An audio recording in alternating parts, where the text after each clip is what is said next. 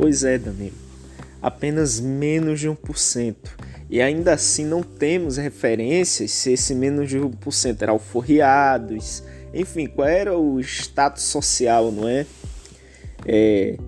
Se a idade também, não é? Então não temos ali uma coisa precisa, porque essa mesma igreja, ela dizia, né, que a criança negra era um animal, era impura, indigna, não é? E que apoiava a escravidão. Infelizmente, isso é um fato, não é questão de achar ou não achar, é um fato, não é? E a escola pública proibiu os negros, como Marcos, né? Citou muito bem aí abaixo, né? Então, essa proibição desde 1823 e perdurou. A única coisa que tinha ali, talvez, era a questão, não é, da da lei dos orfanatos do Estado que ensinava instrução. Não é que ensinava a instrução, e era esses trabalhos como engraxate, enfim. Não é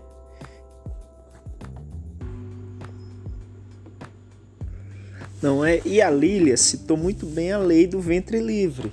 Só que essa lei do ventre livre, ela não libertava ninguém, não é? Porque ela foi aprovada e a criança, pela lei, era livre até os oito anos, mas quem bancava era o senhor. Quando essa criança atingisse os oito anos, ela ia para esse orfanato do Estado, não é? Que, se formos ver e analisar bem, esse tal orfanato que era bancado pelo Estado do Império à época, ele tinha as mesmas políticas públicas que a Fundação Casa atual, a FEBEM, o Serviço de Assistência ao Menor do Estado Novo, ou seja, era vamos dizer, o mesmo retrato desse sistema educacional e socioprisional, não é? Que estraga as crianças inocentes e piora aquele que, aquele que tem alguma incidência, não é? E não, não direciona, por exemplo, porque às vezes muitos desses que têm uma incidência né, fazem atos ilícitos para ajudar a sua família, não é? Enfim, e né, o seu senhor recebia 600 mil réis ou essa criança ficava até os 21 anos. Menos de 1% né, dessas crianças escravizadas foram para os orfanatos do Estado, o que dá várias margens de interpretação para se refletir e raciocinar sobre isso.